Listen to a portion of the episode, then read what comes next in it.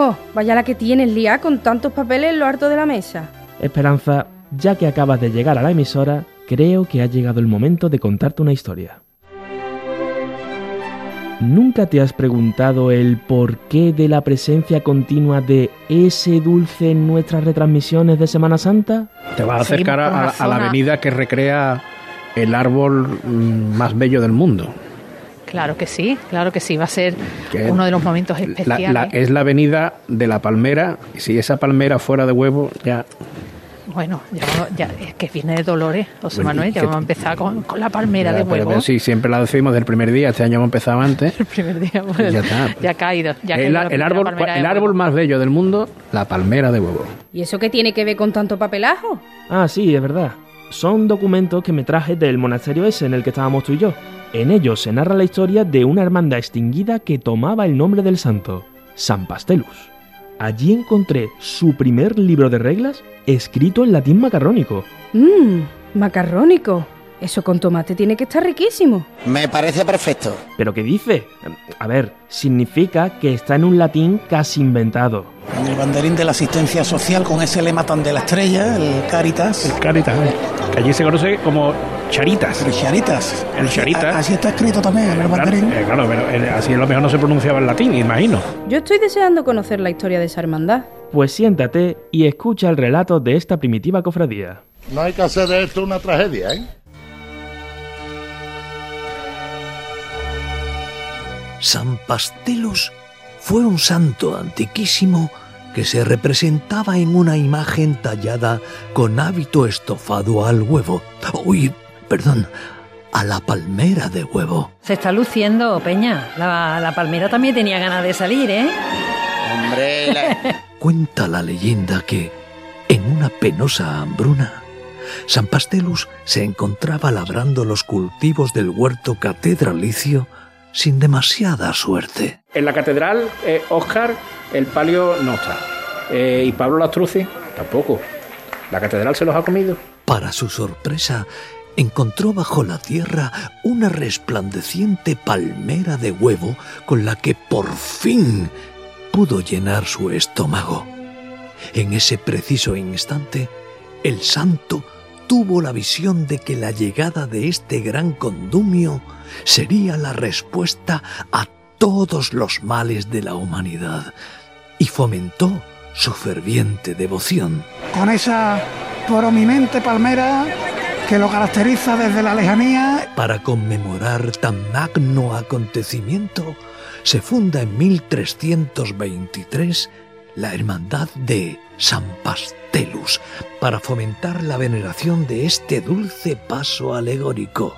Así lo atestiguan añejos audios de retransmisiones sobre el discurrir de esas andas. el Señor entra en Jerusalén.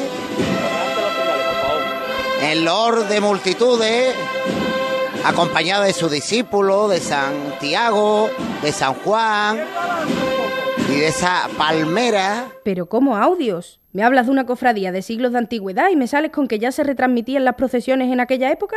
A ver, es un anacronismo que se permite la hermandad.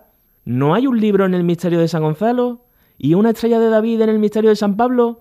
Pues es lo mismo. Hay un audio de una cofradía del siglo XIV. Sí, bueno, supongo que cada hermandad tendrá su idiosincrasia. Era tanta la obsesión del santo por la comida que se encomendó en las primeras reglas capítulos especiales con jaculatorias sobre cómo conseguirla. Yo creo que es una hermandad para degustarla, ¿no? Fíjate qué curioso. Ese pilar alimenticio es el origen de la forma que tienen todos nuestros estandartes. Ya está justamente el bacalao en la calle. El bacalao, el estandarte. Y para más Inri, esta hermandad fue la precursora en el reparto de caramelos para los más pequeños.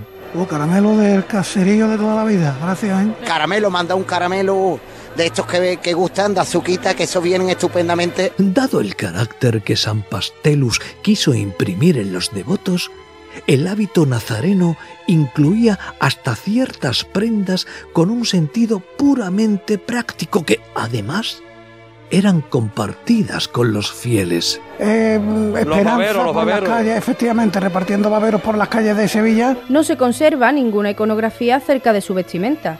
Pero se cree que el capirote rechazó su forma puramente cónica para adaptarse a una estética algo más comestible. Los capirotes, los que son de cartón, pues van hechos totalmente un filete. Para que los cofrades tuvieran su consuelo dentro del recogimiento, la hermandad decidió que el incienso de los cultos fuera todo un cántico a los olores de las mejores viandas. A la altura de la calle José de Velilla.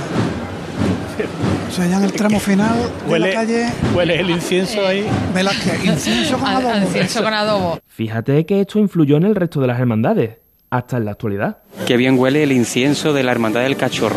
Un olor como a caramelo, A- algodón los dulce. caramelos antiguos que se venden en las ferias, en la vela de Triana. A eso huele. Tampoco debemos olvidar que la dolorosa de esta hermandad también debía cumplir con nuestros preceptos bajo la advocación de Nuestra Señora de la Pitanza. La Virgen está radiante. La, la Virgen está para comérsela, vamos, Virgen divina. Con los años, la hermandad fue perdiendo pujanza, pero la devoción a la palmera de huevo nunca se perdió.